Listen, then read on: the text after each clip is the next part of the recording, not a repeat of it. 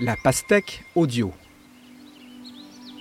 Le phare d'Alexandrie, un balado en complément de l'album Comment fonctionne un phare de Roman Beliaev.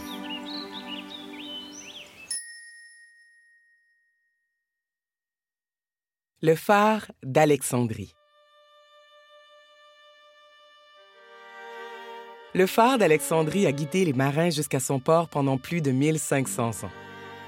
Ce phare était si beau et si haut qu'il faisait partie des sept merveilles du monde. Sept incroyables édifices de l'Antiquité, aujourd'hui presque tous disparus. Mais si le phare d'Alexandrie n'existe plus désormais, il est toujours très connu. Pourquoi? C'est ce que nous allons découvrir ensemble.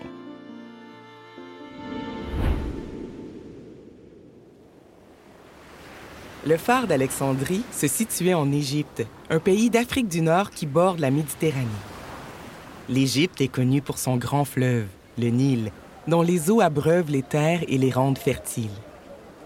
Tout au long du Nil, les Égyptiens de l'Antiquité avaient construit de magnifiques cités, des temples richement ornés et d'immenses pyramides. À cette époque, des pharaons et parfois des pharaones dirigeaient l'Égypte. Vers la fin de l'Antiquité, un roi grec, Alexandre le Grand, conquit une partie de l'Égypte. Alexandre, qui avait le sens de la démesure, se fait proclamer pharaon. Il décide de fonder, au bord de la Méditerranée, une ville nouvelle qu'il nomme Alexandrie, comme lui. Plus tard, ses successeurs y construisent une incroyable bibliothèque qui contient tous les savoirs de l'Antiquité, des centaines de milliers de rouleaux de papyrus, l'ancêtre du papier, patiemment copiés à la main. À cette époque, Alexandrie est une ville riche qui attire par milliers les voyageurs et les marchands. Mais naviguer la nuit en Méditerranée, dans l'obscurité, est une entreprise risquée. Pour guider les navires vers le port d'Alexandrie en toute sécurité, il faut construire un phare.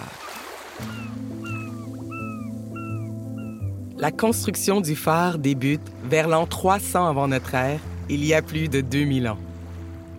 Le phare est bâti sur une petite île, toute proche de la côte d'Alexandrie, l'île de Pharos. D'ailleurs, c'est du nom de cette île que vient le mot phare. Pharos, phare. La construction du phare dure 15 ans. 15 ans, tu imagines comme c'est long?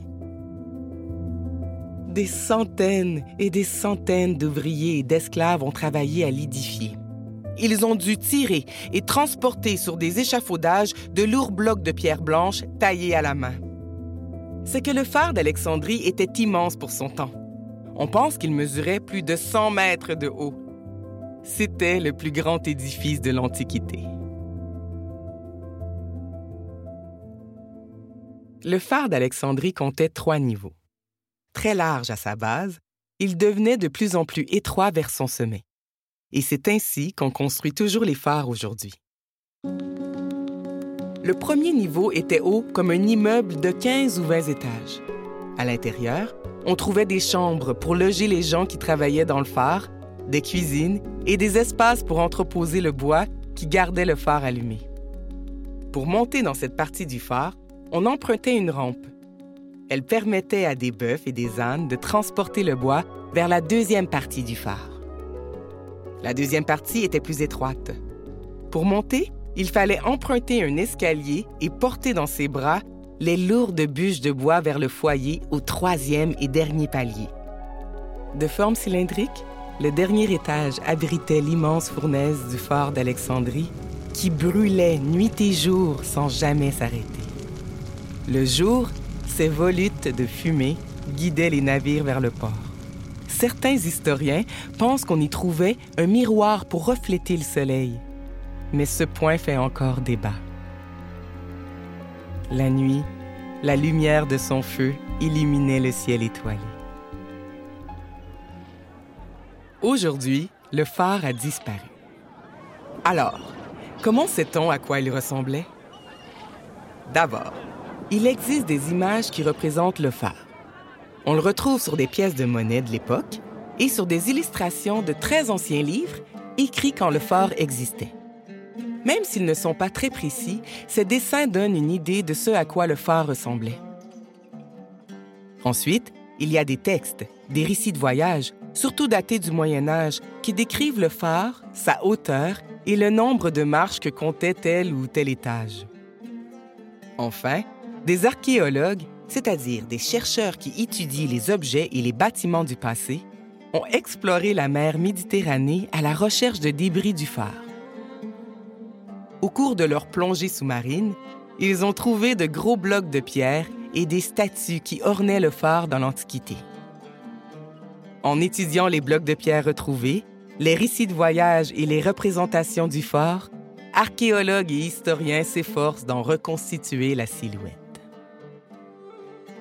Bien sûr, le phare a changé au fil des 1500 ans de son histoire. Par exemple, un tremblement de terre dans les années 900 au Moyen Âge a fait écrouler son troisième niveau. On répare le phare d'Alexandrie en y installant une mosquée à son sommet. Oui, une mosquée. Quel bel endroit pour aller prier. Dans les siècles qui ont suivi, d'autres tremblements de terre endommagent terriblement le phare. Ces pierres commencent à se détacher et certaines tombent dans la mer. Dans les années 1300, le phare devient si dangereux que son accès est interdit aux visiteurs. Il est finalement fermé. Un siècle plus tard, les dirigeants d'Alexandrie décident de construire une forteresse militaire à la place du phare pour protéger Pharos et le port d'Alexandrie. Cette forteresse, bâtie avec des pierres de l'ancien phare, existe toujours aujourd'hui.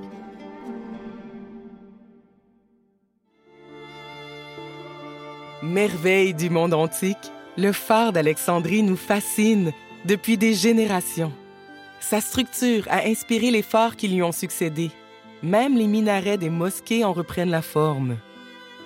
Des dizaines de romans, de films et de jeux vidéo racontent son histoire et nous permettent de l'explorer virtuellement ou avec notre imagination.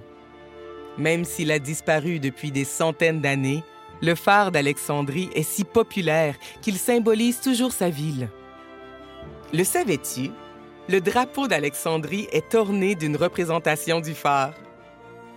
C'est que les édifices du passé survivent dans la mémoire des pierres et des anciens textes. Ils façonnent à leur manière le monde d'aujourd'hui.